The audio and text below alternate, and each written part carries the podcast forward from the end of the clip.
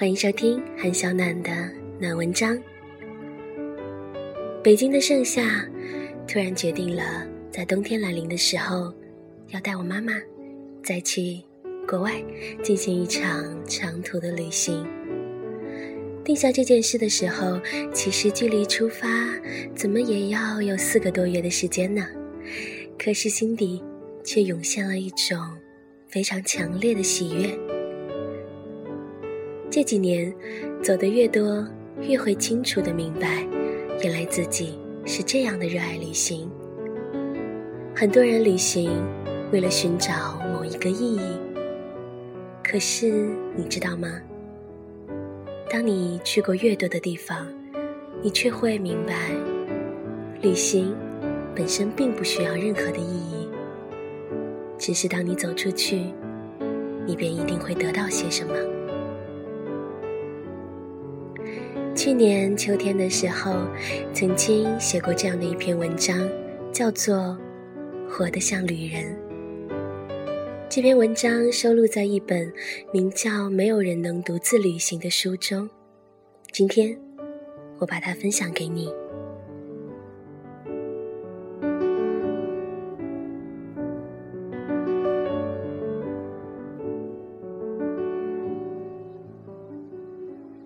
二零零三年，我十四岁，在论坛里认识他。很多年里，我没有真正的见过他，全靠书信。我们在同一座城市里，却从未谋面。我困在两点一线的初高中生活里，他则比我更早的在谋划未来。偶尔，我会给他写长长的信，将那些如今想来不值一提的烦恼一一倾诉。然后过很久很久，久到那些小小的烦恼已经想不起来的时候，就会有一封他的字，躺在我的信箱里。拆开，里面是一些小卡片，或者一张照片。他笑起来，眼睛弯弯的，温柔而柔软。那是我最自卑、最懦弱的学生时代，而他美好的像一颗星星，远远的闪着光。更重要的是，他总会在信里提醒我一些美好的事。比如他说：“妹妹，我真喜欢你的名字，你不知道你有着多少人羡慕不来的幸福圆满。”再比如，他告诉我，当他看到我的信件时，总获得了某种温暖的力量，令他期待与我的每次对话。这让我相信，原来。我远没有自己想的那么糟，她像姐姐，像闺蜜，也像个师长。她散发出来的光芒，又用这份光芒为周遭的人笼罩上美好的色彩。我无比确定，再完美的事情发生在她身上，都是理所应当的。而如今，我总在想，我们之所以会变成今天的样子。总是源于过去发生的无数个小细节，而他们当中，只要有任何一个发生了偏差，我们都会沿着另一条轨迹走下去，变成另一种模样。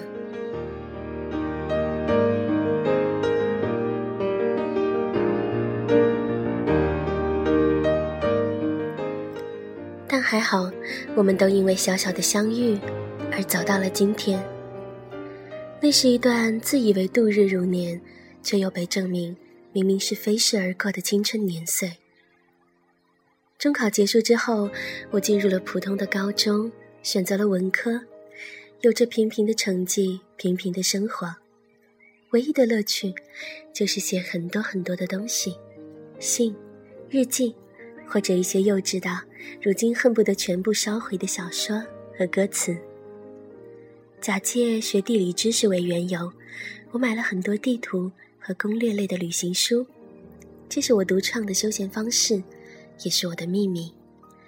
读书累的时候，我便会随便翻一页，想象自己从哆啦 A 梦的任意门穿梭到了地球某一端的新世界，过着截然不同的人生。我在想，哪怕能让我去一下和北京邻近的天津都好，北戴河也行啊。可我依然只能住在书本堆积的王国里，和无数个十来岁的女生一样，按部就班的念书，经历高考，走进大学。而生活里，唯一发生的改变是，我和他见了面。他穿着一件鲜亮的橙色毛衣，绕过广场的喷泉向我走来。我认出他，不知道要用怎样的语气开口，他却比我轻松得多。一上来就拍拍我的头，说要带我去吃一家很好吃的泡芙。我看着他紧张的一手汗，泡芙的奶油挤到衣服上，不敢被他发现，于是用手背拼命拼命地擦。那一天，他请我吃茶餐厅，还带了一个小小的笔记本送给我。他戳柠檬红茶里的柠檬时，微微发呆，皱起眉。我喊他，他却一下子又好像什么都没发生那样。那年我十八岁，在为偷偷喜欢的男生和别的女生聊天而烦恼。我完全不曾懂得那一刻他的疲惫与迷茫。没多久。他参加大学的毕业典礼后，给我打了一通电话。他告诉我，他要离开北京了。他给我寄来了一张在海边拍下的照片，他蹲在沙滩上，手心里捧着一枚海星。信里他说，见到我的那段时间，他和相恋四年的男朋友站在了十字路口，硬着头皮往前走，还是退回原点，各自启程。他不知道，也没有人知道。未来，未来会怎样呢？那个问号，画得重重的。信里他洋洋洒洒，这是第一次告诉我他感情上的故事。他们一同离开家乡，考进北京的大学，可他们都忘了，没有人会停在原地，所以走向不同的方向。好像也并不算是个意外。末了，他说：“不知道未来你会和怎么样的人在一起呢？我只希望他不会让我的妹妹哭就好了。”信纸有湿了又干的痕迹。未来，那一刻，我又怎么会知道呢？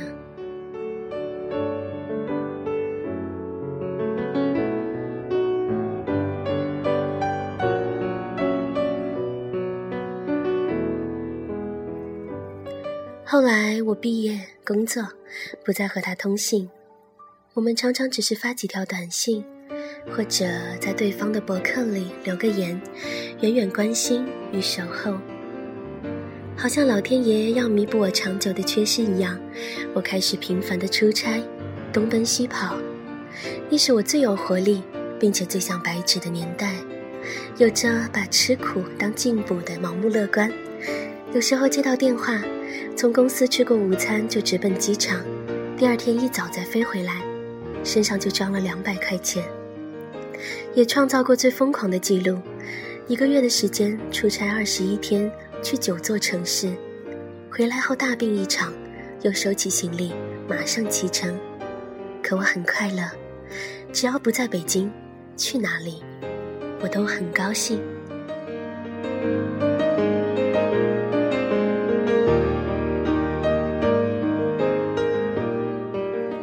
三年的时间，我去过了二十个省，四十九座城市。每到一个地方，带着工作的职责，我却沉浸在旅途的愉悦里。眼前的每一幕，我都告诉自己，或许他只此一回，后会无期。所以，必须要记住。于是，火车、飞机、巴士，再累也舍不得闭起眼睛。路过很多地方，我都目不转睛地凝视与我擦肩的人，飞驰而过的风景，他们都别致而鲜活。就算只存留在我视线里一秒，我都想牢牢记住。至于假期，更是会抓紧一切的机会，不需要旅伴，不需要行李，便可以轻装上路，轻而易举。工作为我养成了专属于己的出行思维体系。无论是订车票、机票，还是安排旅馆、制定行程，我都有自己的计划，一点一点，一步一步，在日落或清晨，将自己送去不一样的风景里。这种对旅行的迫切渴望，源于每一次踏上旅程的瞬间，我感知到的巨大快乐。这种发现让我惊奇而惊喜。回首这几年的足迹，那个曾经在前往机场的路上，因为第一次一个人坐飞机而紧张到手心冒汗的女孩，终于走过了地图上的许多小圆点，脚步轻快而安稳，有着一往无前的勇气。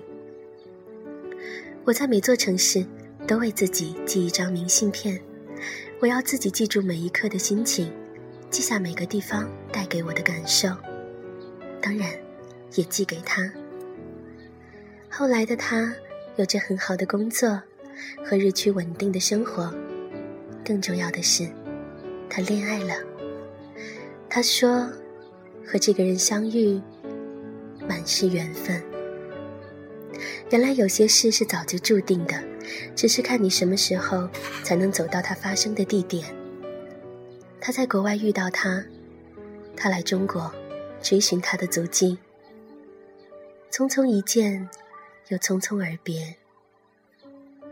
车窗外午后五点的阳光，他的头发上染上暖洋洋的光晕。或许这些都是恋爱的理由，又或许什么理由都不需要。他们开始了异国恋，勇敢而热情，不畏惧彼此相隔的漫长飞行距离。这是比异地恋更加遥远和辛苦的恋爱。他还在上班，他却已经到了傍晚。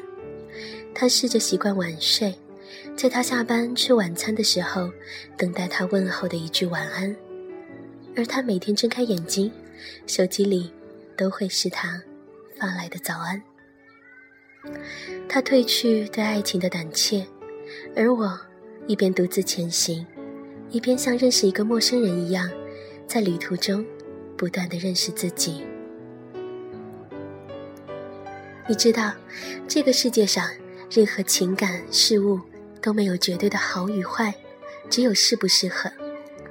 或许我们总没有想象中那样了解自己，却还好，至少可以在旅途中。一点点明确自己的喜好与习惯，像去爱一个人那样，通过一次次的尝试摸索，找到一些一直在寻找的答案。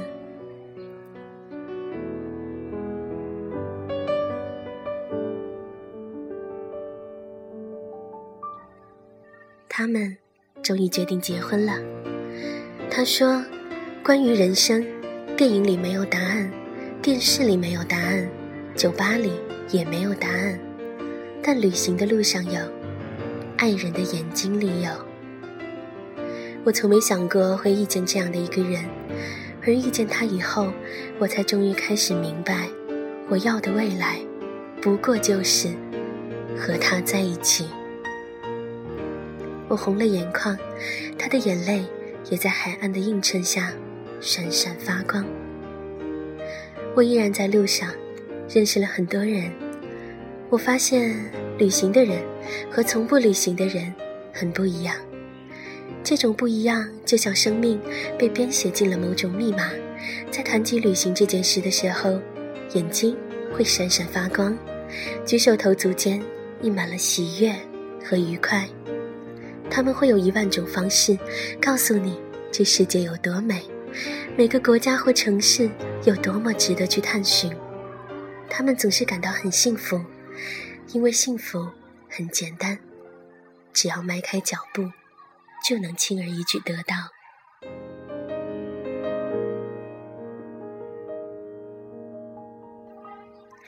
于是，每一次启程，都重温着忐忑与期待交织的兴奋；每一次归来，都带着满满的力量回归。我和他，都在旅途中，成为了更好的自己。原来，哪怕风雨，反正怎样都美。只要在路上，活得像个旅人。